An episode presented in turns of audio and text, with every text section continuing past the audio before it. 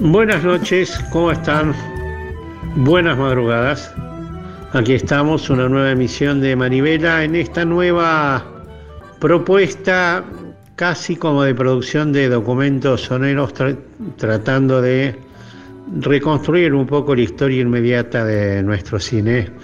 Eh, y dentro de poco vamos a entrar en una nueva variante que es la de reconstruir la historia no tan inmediata. Eh, esta noche tenemos como invitada a una querida amiga que ha sido invitada varias veces a lo largo de los últimos 15 años, diríamos, en Manivela, o más de 15 años. En los 20 y pico de años que lleva Manivela, ella fue invitada, columnista, testimoniante de este programa. Eh, fue presidenta del Inca, cineasta, animadora, publicista, diputada nacional. Liliana Masure, ¿cómo te va? Buenas madrugadas, Coco, buenas madrugadas para vos y para todos y todas las, los valientes y las valientes que están escuchándonos a esta hora, así que les hablamos con gusto y te agradezco muchísimo esta nueva invitación a participar de Manivela. Lili, vamos a empezar por una historia previa que no necesariamente buena parte de nuestros seguidores y público y gente de cine conoce, que es tu surgimiento como realizadora del mundo de cine de animación. Entonces, puntualmente yo quería preguntarte sobre la prehistoria y decirte, Lili, contanos un poco de cine infantil educativo y aquel taller que tenían en Vicente López? La prehistoria es, eh, data de 1972, cuando yo estaba todavía en la Escuela Nacional de Bellas Artes Manuel Belgrano. Eh, Martín Salinas, mi pareja, mi compañero en ese momento, estudiaba arquitectura en la Facultad de Arquitectura, allá en Núñez, en la ciudad universitaria, aparece un letrerito donde dice que buscaban dibujantes para animación. Ante la posibilidad de que mis dibujos em, se movieran, contaran historias y demás, que imaginé que eso podía suceder, allá me fui, allá me fui con, a ver de qué se trataba y fue eh, una experiencia maravillosa, de esas que bueno, nos cambiaron la vida, tanto a mí como a Martín, eh, nos cambiaron, fue un giro, un giro de 180 grados. Empecé a trabajar con este grupo que dirigía Rodolfo Pastor, su compañera Petra Stenmeyer, ahí estaba Silvia Corral, Daniel Cabezas, eh, Roberto Menéndez, Graciela Benliur y muchos compañeros y compañeras más, en donde eh, era como un proyecto integral. Ahí había talleres para chicos que contaban historias, de donde salían después las películas. Había un equipo de difusión, que era el que recorría el país eh, mostrando las películas, y habíamos construido eh, dos tremendos stands de animación enormes y un estudio de sonido, de sonorización para doblar, porque los personajes dibujados no hablan, hay que ponerles voz, y eso ahí hacíamos allí. Teníamos ese taller en Vicente López, en la esquina de, mm, no, no al principio, pero poco tiempo después, eh, nos mudamos a ese taller ya en el 73 y ahí eh, teníamos ahí la sala de sonido y todo, todas las dos están de animación y varias mesas de dibujo. Estimamos que por ese taller, por esa esquina de Vicente López y Avellaneda, que había sido una panadería, hoy hay otra vez una panadería, pasaron cerca de 300 personas, entre los que daban talleres, los que se ocupaban del equipo de difusión, del equipo de prensa y fundamentalmente dibujantes animadores y camarógrafos y sonidistas. Fue una experiencia maravillosa, ahí hicimos Tito el Elefantito, Las Locomotoras, Don Ruti, Caleidoscopio, eh, hoy había un par de cortos más, pero bueno, Tito el Elefantito era la estrella, ¿no? Porque era un largometraje de animación. Hasta que en el 76 todo se, todo se nubló, llegaron tiempos de tormentas y bueno, dos vecinos nos empezaron a avisar que no fuéramos porque allí había habían llegado mm, diferentes personajes extraños a preguntar qué es lo que pasaba ahí adentro y qué es lo que hacíamos. Me lo decían fundamentalmente a mí porque en ese momento yo estaba embarazada, ya con una panza notable, y iba a nadar al club de enfrente, al Deportivo Balcarce. Y fue ahí donde mm, la cosa se empezó, a poner bastante pesada y tuvimos que cerrar el taller septiembre de 1976. Proyectamos, hicimos una proyección pública donde vino mucha gente con Tito el Elefantito y bajamos persianas. Em, bueno, hasta ahí llega una parte de la historia. Después podemos seguir lo que pasó después. La experiencia del 76 terminó horrenda porque una vez que levantamos el taller, trasladamos todas las mesas y el stand de animación a un departamentito que teníamos en Talcahuano y Santa Fe, y ahí subíamos y bajábamos con las latas de película, hasta que en noviembre del 76 nos escriben desde México, nos mandan una invitación para llegar a, para salir, para participar de un festival eh, de cine de animación.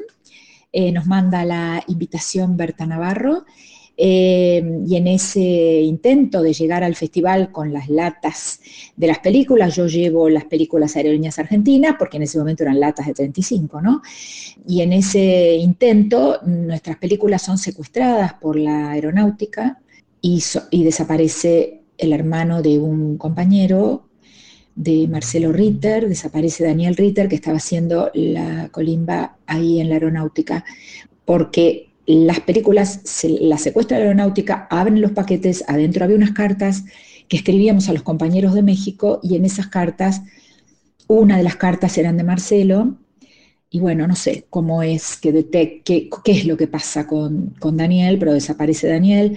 Así que ahí empezamos todos a mudarnos de todos lados. Eh, la gente de aerolíneas en ese momento eh, muy amablemente me, llaman para que vaya a buscar las películas y me dice, váyanse. Primero me dice, salí urgente de este edificio, llévate esas latas y váyanse, no se queden en Buenos Aires. Así que bueno, ahí mismo yo ya tenía, Martín y yo ya teníamos a nuestra hija María de pocos meses y mm, empezamos a girar por diferentes lugares hasta que en enero de 1977 salimos a México un grupo grande. Nunca sabremos cuántos éramos. Siempre eh, decíamos que éramos 12, 13, 14, todos allá a vivir en la gran casa de Coyoacán eh, y volver a empezar.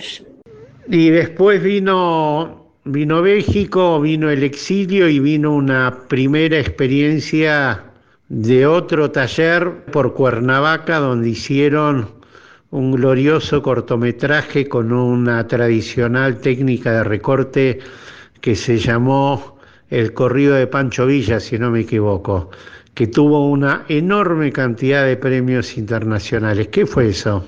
Sí, Coco, sí, después vino México, llegamos a México de F, ahí a esa casa que te decía recién, que vivíamos eh, amontonados en, creativa comunidad. Eh, y ahí Em, conocimos a un grupo que era en realidad quienes nos dejan esa casa gigante en Coyoacán, mágica total, era increíble esa casa en Coyoacán. Y ahí conocemos al grupo de eh, Mascarones, perdón, que ellos ya se habían mudado a Cuernavaca, por eso vamos después nosotros a Cuernavaca, y surge, primero lo que hicimos fue construir el estudio de sonido otra vez, con la huevera, la puerta de cemento para que no cuele el sonido, porque Coyoacán está en la ruta de los aviones, en México. Entonces ahí, eh, primero lo, primero que hicimos fue doblar a español neutro todas las películas que llevábamos. Y con un contrato de la Secretaría de Educación Pública, otra vez empezamos a dar vueltas por todo México. A mí no me tocó, porque yo tenía a mi hija muy chiquita, así que yo quedé amarrada a la mesa de dibujo eh, con los siguientes proyectos.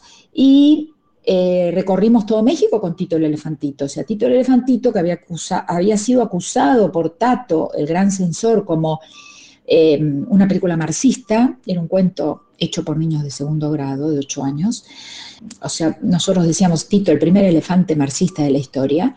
Eh, Tito el Elefantito recorrió todo México con la Secretaría de Educación Pública, lo proyectábamos en cuanto pueblo y ciudad nos invitaban, y ahí surge a partir de Mascarones, que tenía una obra de teatro que se llamaba Las Calaveras de Posadas, a las cuales por supuesto nos sumamos varios del grupo, entre, del grupo, entre ellos Martín y yo, disfrazados de calacas, y recorrimos todo México y la costa oeste de Estados Unidos y ahí quedamos fascinados con eh, esta obra que tenía mucha música, era muy musical. Es más, Martín era músico, iba en la gira como músico, vestido de calaca como músico. Yo ahí actuaba, bailaba, hacía lo que podía con mi, acento argentino. Em, y había un tema que es el corrido de Pancho Villa, la persecución de Pancho Villa, que es un corrido, que ellos interpretaban maravillosamente bien. Y sobre ese corrido y sobre la interpretación de Mascarones hicimos ese corto que cuenta la primera, eh, el, ingreso, la primera vez que los mexicanos traspasan del otro lado de la frontera, ¿no? Hoy nuestro México, febrero 26, dejó Carranza pasar americanos. Eh, y los americanos lo que hacen es, siguiendo a Villa, cometen el mismo, el mismo delito, digamos, o sea, pasan a territorio mexicano y son derrotados por eh, la resistencia del pueblo mexicano. Entonces, este, eso es lo que narra el corrido, es maravilloso y eso es lo que nosotros dibujamos y animamos en un stand de animación ya en Cuernavaca, nos mudamos a una casa gigante en Cuernavaca, fue una etapa extraordinaria y ese corto sí dio vueltas por el mundo y ganó premios en Leipzig, en este, que hay muchas anécdotas muy lindas. El de Leipzig, a Leipzig viajó Martín Salinas y el Negro Ríos y se equivocaron y se bajaron del otro lado del muro. No olvidemos que todavía estaba el muro de Berlín. Eh, entonces, bueno, hay historias, muchas historias muy lindas de toda esa etapa en donde íbamos por el mundo eh, con nuestro amor, con nuestra militancia y con nuestra creatividad, y despojados de, bienes materiales. Eh, fue una etapa fantástica, estoy pensando seriamente en, en volver a esas etapas. Pero bueno, esa es la historia de Pancho Villa y esa etapa de la vida del grupo de cine. Y la experiencia de Nicaragua, mira, ahora me doy cuenta de una asociación con el Ministerio de Planificación de Nicaragua, donde hicieron una campaña eh, de difusión masiva por la televisión sandinista con un entrañable y memorable personaje que se llamó el compa Clodomiro. ¿Me contás qué fue el compa Clodomiro? en medio de aquel, porque todo esto sucedía, sucedía en muy poco tiempo, ¿sabes, Coco y oyentes y oyentas? Eh, en medio de todo aquello eh, comienza la, la guerra en Nicaragua y que resulta triunfante en 1979, 19 de julio de 1979, y ahí estábamos nosotros pendientes porque nuestros compañeros Jorge Denti y Nerio Barberis Em, habían participado como equipo de filmación, de rodaje, en la columna sur con Henry Ruiz, el comandante Henry Ruiz, comandante modesto, habían ido en esa columna, habían estado durante la guerra eh, filmando y, tomando sonido nerio, por supuesto. Entonces, eh, cuando los sandinistas triunfan, eh, queda ahí a cargo de lo que era mm, la televisión eh, pública, la televisión de Nicaragua, Ramiro Lacayo y Yoconda Belli. Eh, entonces nos convocan para, mm, Nerio y Jorge nos convocan para ver si hacíamos una animación que hablara de economía, para instruir, para que la gente entendiera cómo era el tema de la economía y cuál era la lógica de la economía sandinista, ¿no? que no es la misma que la lógica de la economía somocista, de explotación y sometimiento. Entonces, em, ahí creamos junto con Yoconda Belli, Yoconda Belli era nuestra jefa, un lujo extraordinario, y para el Ministerio de Planificación el ministro de Planificación era el comandante modesto, Henry Ruiz, y ahí creamos este personaje maravilloso que es el compa Clodomiro. Hicimos primero un corto de 20 minutos y después cuatro cortitos más de 4, 3, 4, 5 minutos cada uno. Todo esto se seguía haciendo en 35, en el stand de animación y en 35 milímetros, o sea que se pasaba en las salas de cine también.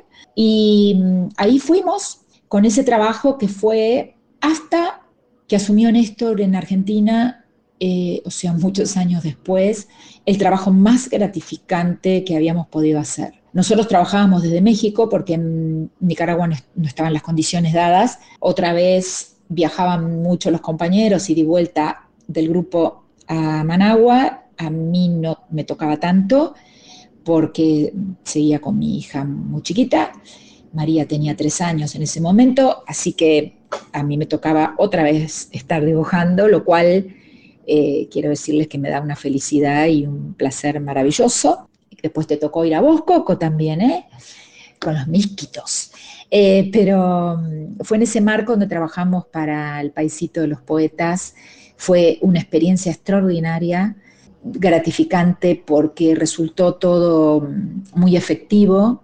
El compa, el compa eh, era extraordinario, vivíamos en el medio, historias de amor entre el comandante y Yoconda. O sea, vivimos ese tiempo que fue 79, 80, 81, rodeados de revolución, poesía y amor.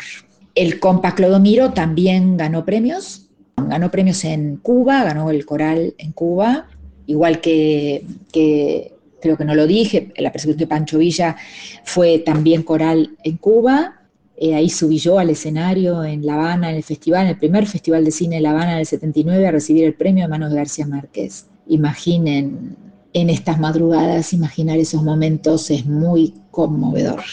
A tu regreso a la Argentina hay una etapa muy creativa de publicidad con distintas experiencias, con la querida amiga Silvia Corral, con el querido compañero Pepe Albistur, hay quien te adjudica o les adjudica la frase gloriosa de los mejores años del pueblo fueron peronistas, el futuro también. ¿Cómo, cómo fue ese regreso y cómo fue esa etapa de hacer publicidad, de hacer comunicación? Bueno, la vuelta a Argentina fue algo fuerte, muy fuerte. Yo vuelvo, llego a la Argentina, salgo de México el 24 de marzo de 1983. Así que llego a la Argentina, todavía con Viñone en el gobierno, viajo con María, con mi hija, dejamos las dos hacia acá. Traíamos en la mano y lo traía María eh, un cajoncito cuadradito pintado de azul con el gran coral blanco, que era el premio a Pancho Villa, a la persecución de Pancho Villa en el primer Festival de Cine de La Habana en 1979, como te conté recién. Y llegamos a la Argentina y yo en principio empecé a trabajar con Catú, que era un animador, donde me tocó las uvitas, uvitas, uvitas, ta, ta, ta, ta, y entonces yo animaba uvitas, animaba uvitas, tenía un embole tremendo. Entonces em, aparece a través de compañeros la posibilidad de Marcos Lolé de mm, presentarnos a Pepe Albistur. Eh, y allá fuimos con Silvia y empezamos a trabajar en la campaña Luder Vittel del 83. Ese fue eh, nuestro comienzo en, el trabajo en, comunicación y publicidad.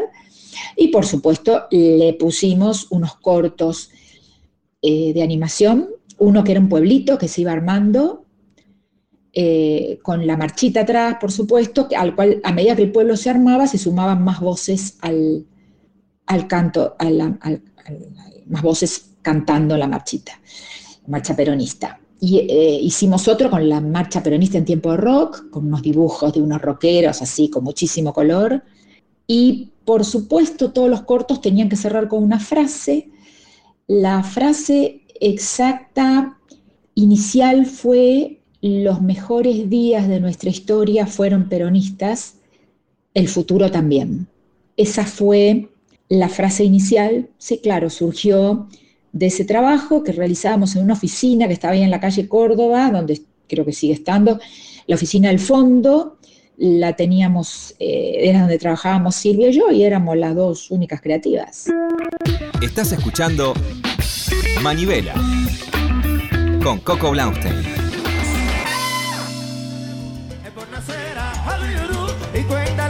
que eran 15 morenitos que llegaron una noche para hacerte guaracha. ¡No llores, mami, mira! Yeah. No. Soy bambanero desde que nací, pero nunca soñé estar en los bambán y mucho menos cantando. Yo tú quieres que te diga la verdad, yo nunca, yo nunca había visto a los Bambán en vivo en mi vida. Yo sabía que los Bambán era la orquesta más grande. Los Bambán, imagínate tú. Y después decidiste, por suerte, volcarte otra vez a la realización. Dos películas, una que se, que se llamó Bam Bam, llegó a la fiesta, sobre el grupo de música cubana Bam Bam, al cual tuvimos el gusto de asistir, de ver, de escuchar y sobre todo de, de bailar, y otra película sobre el 73. ¿Nos contás de esas dos películas y qué significó para vos la dirección de documentales? Sí, en algún momento, después de mucho tiempo de trabajo en publicidad, eh, que fue también una muy buena experiencia porque tuve trabajo en publicidad en muchas provincias, con lo cual sabés que para mí moverme, ir de un lado para el otro, conocer a la gente de cada lugar, la cultura de cada lugar es fundamental. Así que mm, ahí eh, fue donde eh, decidí en un momento, empezamos a, a viajar a Cuba con Jorge Devoto, también por el tema de publicidad, porque hacíamos las publicidades de turismo eh, para Cuba, eh, para Cuba, para Brasil y para muchas provincias argentinas. Fue ahí donde decidimos, fue una decisión y una idea de Jorge Devoto, hacer eh, un documental sobre los Bam Bam. Así que ahí empezamos. Ahí me busqué un aliado, una, codirección con Aarón Vega, porque me era muy difícil. Eh, Bam Bam también era un grupo de todos varones, músicos, eh, y me tuve que meter por lugares de La Habana. Quien haya visto la película lo puede entender, por lugares de La Habana donde no podía entrar sola. O sea que la codirección con Aarón fue fantástica, que conocía y conoce profundamente a su pueblo. Eh, fue un año de trabajo, lo seguimos hasta Miami, cuando Bam Bam viaja a Miami se arma esa revuelta tremenda con represión y con la gente acampando, todos los gusanos acampando enfrente del, del lugar donde iban a dar el recital. Bueno, fue mm, toda una experiencia lo de Bam Bam extraordinaria, fue conocer Cuba, conocer la música, el talento eh, de los cubanos, fue extraordinario, la película quedó muy bien, recorrió, eh, fue Bam Bam invitada a más de 30 festivales, de los cuales, imagínate, a todos los que pude fui, pero tampoco tanto. Eh, Bam Bam ganó también en Huelva, en el Festival de Huelva, mejor documental, y después, casi inmediatamente después, casi superpuesto con el estreno de Bam Bam, surge 1973, Un grito de corazón. También comencé a producir esa película con, con Jorge Devoto, hicimos todas las entrevistas. Esa se llevó más tiempo, mucho más tiempo, por las situaciones del momento. Imagínate, 2001, nosotros hicimos las entrevistas entre 2000 y 2001, que es algo que se podía hacer a pesar de la crisis económica. Ahora, llevar después esas, esas entrevistas a un guion al cual le incluí ficción, porque me pareció que era necesaria incluirle ficción, fue una de las primeras películas, si no me equivoco, que tiene mezcla de ficción y documental. Eh, y bueno, eso se llevó mucho tiempo, de hecho pude estrenar recién en 2008 y fue una incursión fantástica, o sea, eh, fue, fue extraordinario. Eh, me lancé de corazón, de verdad, a la, realización de las dos películas y fue también, eh, vos lo sabés muy bien, Coco, vos sos documentalista, es una manera de entrar en cada una de las realidades, en cada una de las diversidades que se te plantean en cada, en cada documental, es casi estar hurgando en las vidas, en las historias, en los paisajes, que te lleva a un, a un lugar de privilegio. Por eso siempre lo decimos con vos, ¿no? Y somos privilegiados. El momento de mayor felicidad individual en lo político para mí fue el 25 de mayo del 73. El 25 de mayo del 73, y el día más feliz de mi vida. Fue la fiesta más grande que yo pude haber participado. Sí, realmente ese día fue un sueño. El día que nosotros creíamos que se daba vuelta la tortilla en serio y que nunca más eh, se van, se van y nunca volverán. Y después decidiste volcarte a la producción, pero a la producción en una escala eh, muy importante. Eh, digo, a coproducir. En primer lugar, volviste a tu México querido para hacer con México eh, Nicotina, la película de Hugo Rodríguez, y después hiciste eh, Cobrador con Paul Leduc. En el medio me estoy olvidando una película con un director de cine, con Rui Guerra. ¿Nos contás un poco de esas tres películas de de Nicotina, de la película con Rui Guerra y de Cobrador, la película de Paul Leduc, tres directores latinoamericanos distintos, un brasileño, un mexicano y un argentino, pero dos monstruos del cine latinoamericano, porque Rui Guerra, este, el brasileño, y Paul Leduc, el mexicano, son dos grosos del cine de América Latina. Sí, Coco, qué lanzada, qué lanzada, ahora que lo pienso. Sí, me lancé a la producción, eh, vino una propuesta desde México para producir, coproducir Nicotina, fue la primera, dirigida por Hugo Rodríguez, nuestro querido compañero Hugo Rodríguez, Argenmex, eh, con guion de Martín Salinas, y ahí fui. Hicimos esa coproducción, con la producción mi coproductora era mm, Laura Imperiale y Mónica Lozano, en México, así que ahí nos lanzamos y Nicotina, bueno, tuvo muchísimo éxito en México, eh, no fue lo mismo acá, una, película que tuvo una cantidad de espectadores, pero no tan importante, con Diego Luna, era aquella película entre los actores mexicanos eh, conocidos. Eh, poco tiempo después llegó la propuesta de hacer La Mala Hora, con libro de García Márquez y de Rui Guerra, eso eh, se rodó parte en, Brasil y parte en Argentina, en la locación, con una locación en el Tigre. Ahí lo tuvimos a Luis Luque por Argentina y después eran casi todos actores brasileros, Luis Luque y alguien más que ahora no me estoy acordando, pero el actor argentino era Luis Luque.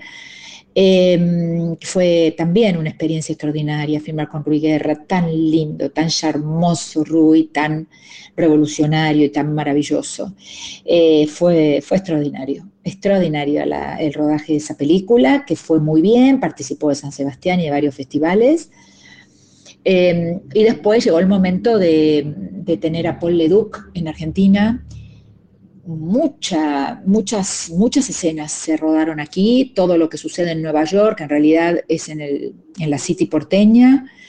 Eh, así que bueno, eso fue con, ahí tuvimos a Antonella Costa eh, haciendo de partener, que tuvo como partener a Peter Fonda eh, y Lázaro, y Lázaro que era el actor brasilero, eh, bueno, fue mm, la experiencia con Paul fue tremenda. Eh, Paul es un director muy fuerte, muy personal. La película es muy fuerte. Película que fue premiada en Berlín, o sea, una película que también cobrador, In God We Trust, em, con un libro de, con libro de Fonseca. Así que fue, fueron tres experiencias notables, muy notables, muy particulares, cada una de ellas con lo suyo. Eh, en, esta, en la película de Paul Leduc. Por supuesto, mi coproductora mexicana fue Berta Navarro, la coproductora brasilera Marisa Leao, pero la coproductora fuerte ahí fue Berta Navarro, que debo decir, y no lo resalté, cuando nosotros salimos hacia México, quien nos salva la vida, porque nos lleva a México, es Berta Navarro, la compañera Berta Navarro, la cual en aquel momento yo no conocía, pero que estaba en la Secretaría de Educación Pública y es la que además nos consigue todo el trabajo tan importante que tuvimos cuando llegamos a México y todas aquellas giras con la Secretaría de Educación Pública. Pero bueno, esto quería resaltarlo. Así la experiencia en aquellas tres coproducciones gigantes. ¿Y cómo fue el día y la hora y el momento en que te llamaron para decirte si querías hacerte cargo del Instituto Nacional de Cine y Artes Audiovisuales? Bueno, eh, ahí estaba yo eh, haciendo la foto que iba a hacer para el afiche y la portada del DVD y toda la, toda la gráfica de 1973, Un grito de corazón.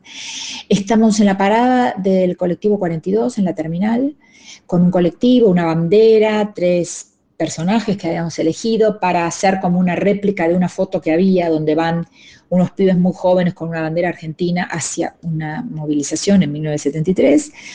Estábamos ahí con un ventilador gigante para que moviera la bandera eh, y me suena el celular. Tuve que pedir que apaguen el ventilador porque yo no podía escuchar, sabía que era una pregunta importante. Me llamaban de casa de gobierno, era Alberto Fernández, que en ese momento era jefe de gabinete, para decirme si me animaba a asumir frente al Inca porque eh, en ese momento el Inca estaba céfalo, hacía ya tres meses, había mm, entrado Bonadío, había allanado el Inca, se había llevado como 200 expedientes y mm, le habían pedido la renuncia a quien estaba frente al Inca, entonces ahí fui, le dije que sí, que por supuesto, esto fue un día jueves, el viernes salió el decreto, viernes 4 de abril, no me olvido nunca, de 2008, el lunes 7 de abril yo estaba asumiendo en el Inca, armé una, saludo a la gente para decirles que iba a ser la nueva presidenta del Inca, porque fue tan abrupto, en la NERC, que estuvo maravilloso, maravilloso, y bueno, em, asumí en el Inca como presidenta del Inca en ese contexto. Sería muy largo, pero a mí me gustaría, porque no quiero obviar esa gestión en el Inca, pero simplemente para ordenarte las respuestas y no necesariamente que sea matemática, yo te pediría, ¿qué tres cosas señalás como trascendentes en tu gestión en el Inca y qué cosas te quedaron pendientes en tu gestión en el Inca? Qué buena pregunta. Te podría decir que mis seis años en el Inca fueron de suma felicidad. Fueron seis años en los cuales pude poner en práctica todos aquellos deseos y aquellos proyectos que durante todo ese tiempo del cual hablamos antes de esto, em, habían pasado por mi cabeza que tenían que suceder. Por lo tanto, lo más, lo más rescatable, lo que más felicidad me dio, fue em, haber hecho una gestión federal, ver cómo crecían las productoras en todo el país, haber dado igualdad de oportunidades, ver cómo se generaron 2.000 empresas productoras registradas en el INCA en 2013, cuando yo dejo el INCA. Eh, fue ver esa enorme cantidad de jóvenes que tenían tantas fantasías, tantas ideas, tantos proyectos, poder llevarlos adelante. Durante mi gestión se estrenaron 742 películas y 4.000 horas de televisión, lo cual equivale más o menos, para que se den una idea, en, a 300 eh, series de 13 capítulos cada uno, que no es exactamente eso lo, que se produjo, pero eso equivaldría a 300 series. Eh, fue, eh, creo que eso fue la federalización, la, poner en, la, en práctica la igualdad de oportunidades y haber logrado que toda la industria audiovisual y todo el sector audiovisual trabajara en red, trabajara en red, trabajara en equipos, eh, trabajar eso. Fue una enorme red nacional y latinoamericana que construimos, porque incluimos a toda Latinoamérica en esa gestión. Así que mm, eso fue para mí fundamental y todo esto no hubiera sido posible, y además lo vemos, lo estamos viendo en la realidad, no hubiera sido posible si no fuera por la, porque estábamos con la conducción de, porque me tocó, porque quien me llamó a participar además eh, fue nuestra presidenta Cristina Fernández de Kirchner. Si no fuera por ella eh, en la conducción del país en ese momento y del proyecto político de ese momento, eh, todo eso no hubiera podido hacerlo. Y en cuanto a las deudas, tengo una gran deuda que es la cineteca. Nunca haber podido tener la cineteca o cinemateca o como queramos llamarle, no pude, no pude sacar la Cinemateca adelante. Esa fue eh, la gran deuda. Y la otra deuda que es con el diario El lunes, porque la veo hoy, es no haber podido empoderar a todos los integrantes de la industria audiovisual, eh, empoderar, que, que, se empoderaran como correspondía y como, con el poder que teníamos y que habíamos logrado que tuvieran en ese momento en la producción de contenidos lamentablemente lo que atentó contra ello es muy fuerte, pero eso sí, es como una, como una deuda que me quedó. Y la cinemateca. Masure, hay un tema puntual de tu gestión que yo quiero tocar porque para mí es una especie de parteaguas en, no quiero decir en el mundo del cine porque es un tema más amplio, que es el tema de la producción audiovisual, que es eh, el fenómeno que sucedió entre el Inca y el Ministerio de Planificación, porque eso significó la, la aparición de una nueva generación de audiovisualistas, para no llamarlos cineastas, donde ahí hay nuevos cineastas, nuevos videastas y sobre todo en todo el territorio nacional hay nuevos técnicos, nuevos actores, nuevas actrices, nuevos sonidistas.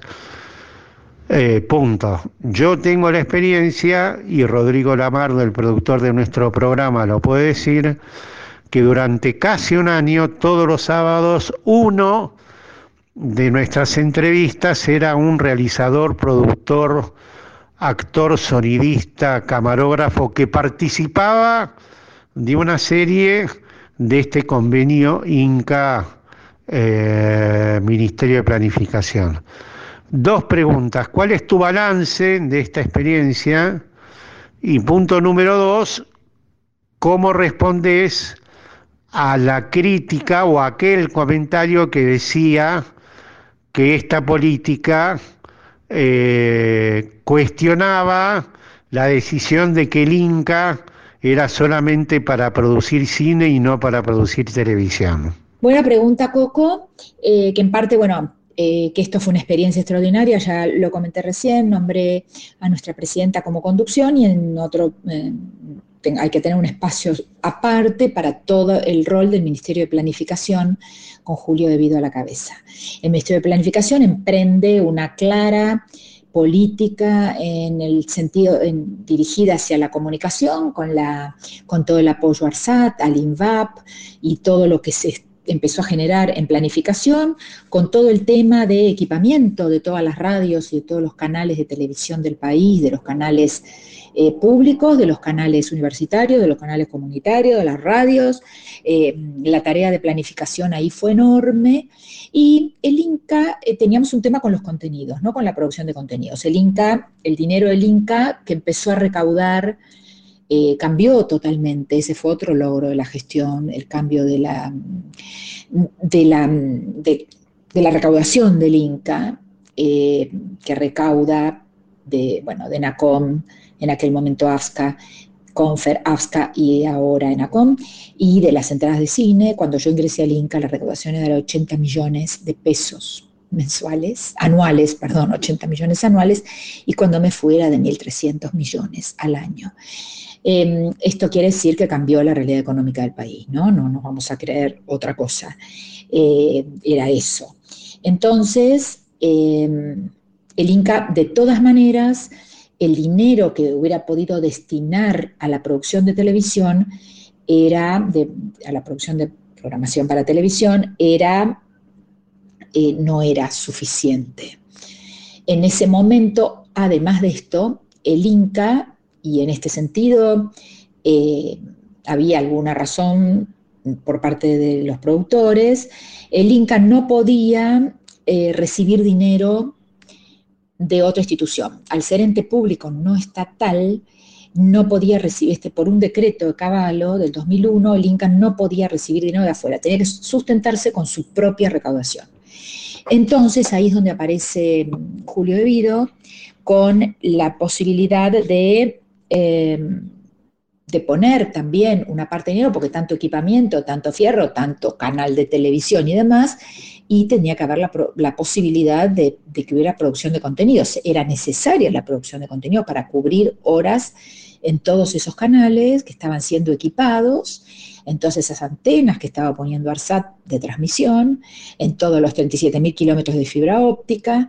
Entonces, em, eh, lo que sucede, lo que se hace es que triangulamos con la Universidad de San Martín, o sea, Ministerio de Planificación, Universidad de San Martín, productores. Y el Inca lo que hacía era el armado de los concursos, eh, los concursos temáticos, los concursos no temáticos, los concursos que venían con canal de televisión con emisión garantizada e incluida, los concursos regionales, los concursos latinoamericanos. Bueno, fue eh, una, un trabajo tremendo el que se hizo y que provocó todo esto que vos estás comentando, ¿no? Y que, que, incluís en tu pregunta. Eso fue lo que sucedió y tal como me pidieron, gracias a Julio Evido, tal como pidió el sector, ni un solo peso de la recaudación del Inca para el Fondo de Fomento fue a parar a producciones de televisión, ninguno aunque me judicializaron por eso, pero bueno, la causa no avanzó porque estaba demostrado que no había salido dinero del fondo. Eh, así como tampoco no fue ni un solo peso del fondo de fomento a, em, a Ventana Azul, ni tampoco a la compra del Gomón.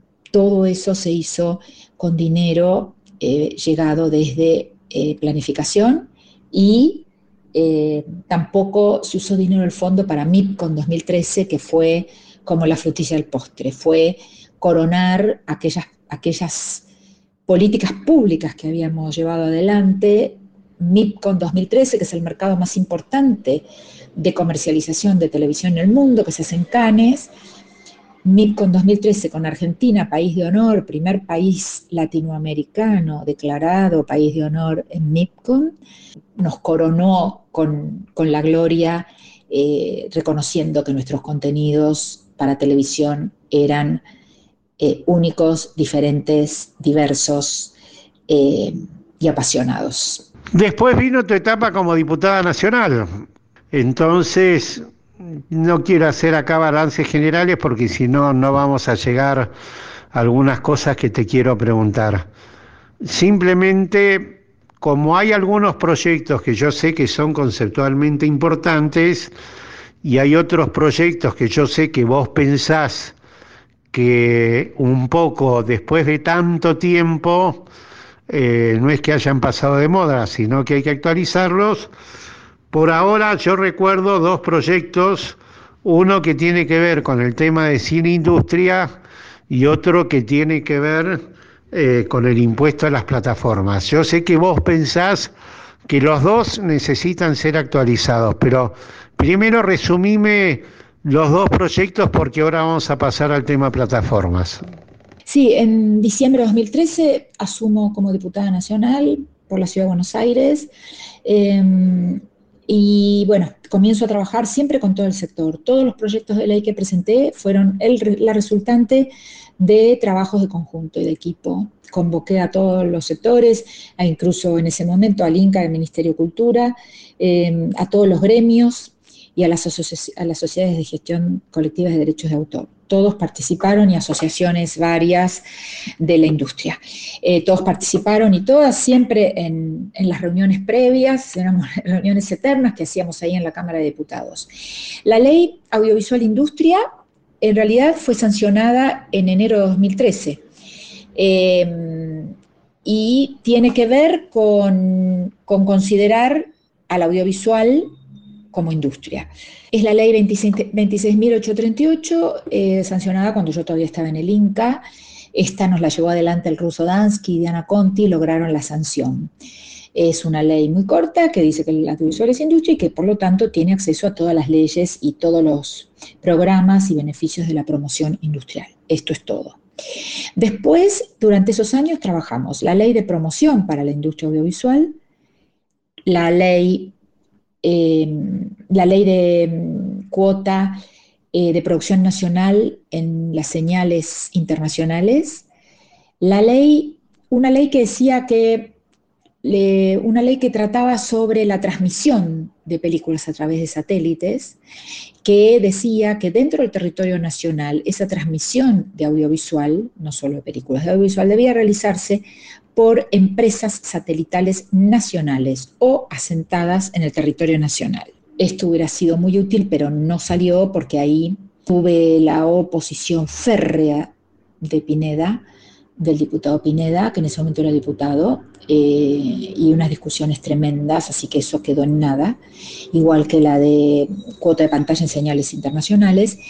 Y la última, otro proyecto de ley fue el de considerar a las plataformas como exhibidores. Si las plataformas, que esta fue una ley trabajada intensamente con la FIP, yo trabajé, trabajamos personalmente con la FIP, compañeros de la FIP venían a, las reuniones en, en el Congreso y la fuimos trabajando hasta que finalmente quedó una ley muy sencilla, también de uno o dos artículos en donde consideraba a las plataformas como exhibidores. Por lo tanto, cuando en la ley de cine dice que el fondo del Inca se conforma con el aporte, da, y de los exhibidores, bueno, el 21% de IVA que pagan las plataformas, de ese 21%, el 50%, o sea, el 10%, el 10,5%, debe venir al Inca. Esto es una mm, transferencia que hace directamente la FIP a la cuenta del Inca, en el caso de los exhibidores de salas cinematográficas eh, y en algún momento de los videoclubs. Y bueno, correspondía que lo hiciera con las plataformas, pero esto no sucedió. Entonces, vamos al tema plataformas. Punto número uno. Para un marciano que recién baja eh, de su nave o para eh, un argentino que emerge de la segunda sección del Delta después de cuatro años, ¿Qué es una plataforma? Porque uno repite tanto sobre Spotify, sobre Netflix, sobre Amazon, sobre Disney, sobre, bueno, punto y aparte. ¿Qué es elementalmente y en forma primitiva una plataforma? Una plataforma es un sistema operativo, es un software que en este caso en particular contiene películas donde la gente puede suscribirse, elegir la película que quiere ver y la ve por streaming no la puede copiar, la ve en ese momento por streaming. Esto es una plataforma en principio simplificado y sencillamente. En el caso de, esta descripción sencilla que estoy haciendo de, lo que es una plataforma, se ha ido transformando, se ha ido transformando, entonces hoy tenemos lo que se llaman, lo que se llaman plataformas por suscripción, tenemos Over the Top, tenemos a YouTube, que ya funciona como una plataforma, digamos, como una emisora de contenidos, como que puede emitir películas, este, puede emitir cortos, puede emitir programas de televisión. De hecho, eh, hoy uno puede ver televisión por YouTube y no estar eh, abonado a, ninguna, a ningún cable, a ninguna cablera. Eh, Google y ahora también YouTube, concentrando absolutamente toda la capacidad de distribución y circulación de contenidos. Este es el tema que vivimos hoy y que no sabemos que vivimos pasado mañana, porque tiene una dinámica brutal, pero fundamentalmente tiene una dinámica de concentración. Y en Argentina aparecieron, y en algún momento lo hablamos, tres posibilidades de trabajar con las plataformas. Simplemente con un impuesto que podría ser un impuesto nuevo o dividir por la mitad el IVA, vos dirás como experta, grabarlas con una obligación de cuota de pantalla o grabarlas con una obligación de producción. Tres alternativas, eh, casi como si fuesen tres preguntas distintas. ¿Me comentás esto, porfa? O, o agregame vos una nueva forma que haya que grabar o trabajar o exigirle a las plataformas. Sí, eh, bueno, vos pones ahí tres alternativas para grabar a las plataformas. A ver, una es impuesto nuevo o el 50% del IVA. Yo creo que corresponde el 50% del IVA. Un impuesto nuevo es muy complejo, eh, tiene que pasar por el Congreso. No olvidemos que las plataformas hoy son parte de empresas poderosísimas, de las que tienen el poder en el mundo y tienen el poder económico y político en el mundo. Por lo tanto, no es fácil un impuesto nuevo. Así que yo eso lo olvidaría. Sí, tendrían que ellos pagar el IVA y el 50% de ese IVA ir al Fondo de Fomento del Inca. En este caso es clarísimo. En cuanto a obligarlos con cuota de pantalla, yo creo que esto es, es este, que, que un 30% de su catálogo, un 20% de su catálogo sea de cine nacional, eh, esa parte. Yo creo que tiene que ser las dos cosas. Ellos tienen que pagar sus impuestos como corresponde, después el país y el proyecto político que gobierna el país decide qué pasa con ese impuesto, que esa es la decisión que no tenemos. Esa es la decisión que nos está haciendo falta. Se está oyendo por ahí que van a generar un fideicomiso, quién sabe cómo es el fideicomiso, todavía no está claro, pero a mí me parece que eso, porque la ley 17741 dice eso, así que eso es lo que tiene que suceder lo que tiene que suceder es que tengan un catálogo de cine nacional. No olvidemos que las plataformas no necesariamente se incluyen en su catálogo un porcentaje de cine argentino, ese mismo catálogo va para todo el mundo. O sea, hoy ese catálogo sería para, para Argentina. Hay que ver si cuántas no se puede pedir que incluyan cine nacional en catálogos internacionales. Y el tema de la producción, no tenemos que olvidarnos que hoy las plataformas están produciendo. Es más, las plataformas nos están condicionando la producción. Se produce lo que las plataformas deciden hoy en México y en Argentina, y en México ni que hablar, y en el resto de Latinoamérica. Hoy el gran productor en este momento en Argentina, las únicas series que se están produciendo son Netflix y Amazon, bueno, y Polka para televisión. Eh, así que eso está, no, eso está. Es así y ellos producen y definen qué es lo que se produce y qué contenidos se producen y cuáles no, porque lo producen ellos en función de su negocio. Y agrego algo, eh, acá el problema ahora es que tenemos em, todo concentrado, o sea, producción, distribución, exhibición o emisión, eh, en plataformas, en canales, lo que sea, todo en YouTube, todo concentrado, concentrado en un solo poder. El tema acá es, todos los que quedamos fuera de esa concentración, todo lo que nosotros llamamos cine independiente, que es el que transmite nuestra identidad, el que genera, el que es representativo de nuestra cultura, de nuestra cultura y de la cultura de cada una de las regiones de la Tierra y del planeta, ahí me parece que es donde cada Estado debe definir qué piensa al respecto, dentro de su proyecto político, qué lugar ocupa esto. Este es el problema que nosotros estamos teniendo. No, no hay una comprensión de esto. O sea, ¿qué va a hacer el Estado para regular a las plataformas, pero al mismo tiempo para fomentar toda la producción independiente? O sea, hay que regular el mercado. Todavía no, no está claro su empoderamiento y el rol del Estado al respecto. ¿Tenés una idea de cómo va a ser el futuro del cine, Lini? Y la última, ¿nosotros vamos a, seguir, vamos a seguir haciendo cine?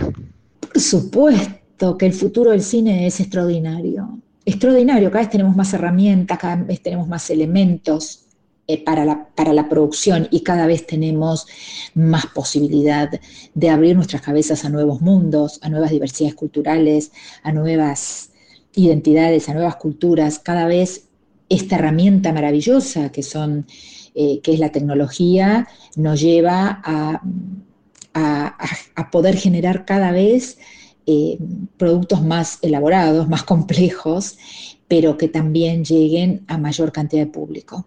Lili, ¿nos contás un poco en qué proyectos andás? Documental, ficción, creo que terminaste una película de ficción. Bueno, contanos un poco, por favor, dale.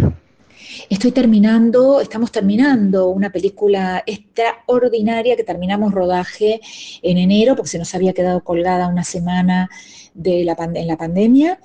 Eh, que se llama Salud Mental No Incluida de Martín Salinas. Es buenísima, es un delirio, creo que premonitorio, porque, bueno, se empezó antes de la pandemia, pero vos imagínate con ese título. Eh, guion y dirección de Martín Salinas, estamos en etapa de edición con Andrea Kleiman, a la cual si, nos escucharon le mando un saludo porque está haciendo un trabajo extraordinario. Ahí tenemos a Daniel Hendler, a, a Zembroski, a, em, ahí tenemos una cantidad de actores maravillosos, a Verónica Ginás, a, a Pregelburg, y tenemos a los increíbles mexicanos, a Augusto, Augusto Osal, a Cassandra Cianguerotti y a Julieta Gurrola. Eh, de Argentina también tenemos a Julián Cartoon, bueno, un elenco extraordinario. Estamos felices con cómo quedó todo el material, se está editando, pasamos a postproducción y esperemos poder estrenar este año. Estoy con un proyecto en El Dorado, Misiones, que se llama El Dorado, la Tierra sin Mal, con dirección, una codirección de Joaquín Polo y mía, con guion de Joaquín, basado e inspirado en el Negro Ríos. Es una larga historia, pero en eso estamos, historia de inmigraciones y de, y de subsuelos de agua codiciados por el mundo. Estoy, eso es en lo que estoy más concreto, pero acaba de nacer un proyecto fantástico, que todavía no sé cómo se llamará, pero es algo así como de París a Santiago del Estero, eh, que tiene que ver con una historia familiar de un bisabuelo que participó en la comuna de París y se vino después huyendo de exilado a la Argentina y terminó llegando a Santiago del Estero y creando el primer cine de la región, el Petit Palais, y él, llegado de la comuna de París, viniendo a Tierra de Utopía, se encuentra con un intendente que se llamaba Napoleón Taboada, que le hace la vida imposible. Bueno, ahí, a partir de ahí empezamos a, estoy empezando a trabajar ese tema que me parece que es muy interesante, sobre todo ahora que se cumplen los 150 años de la Comuna de París y que tengo el aporte de tantos y valiosos intelectuales, intelectuales argentinos y argentinas. Bueno, Coco, esto es más o menos un resumen de los proyectos. Te mando un beso inmenso. Gracias por estar. Gracias a vos, Coco. Creo que va, esto va a tener que hacer dos programas porque hablé tanto. Mm. Bueno, te quiero mucho, Coco Blausten, y a todos los oyentes y las oyentas madrugadoras y madrugadores, un abrazo gigante. Señoras, señores, ha pasado por acá, dejando su huella claramente, la cineasta Liliana Masure. Hasta el sábado que viene, que estén bien, chau. Manivela con Coco Blaustein.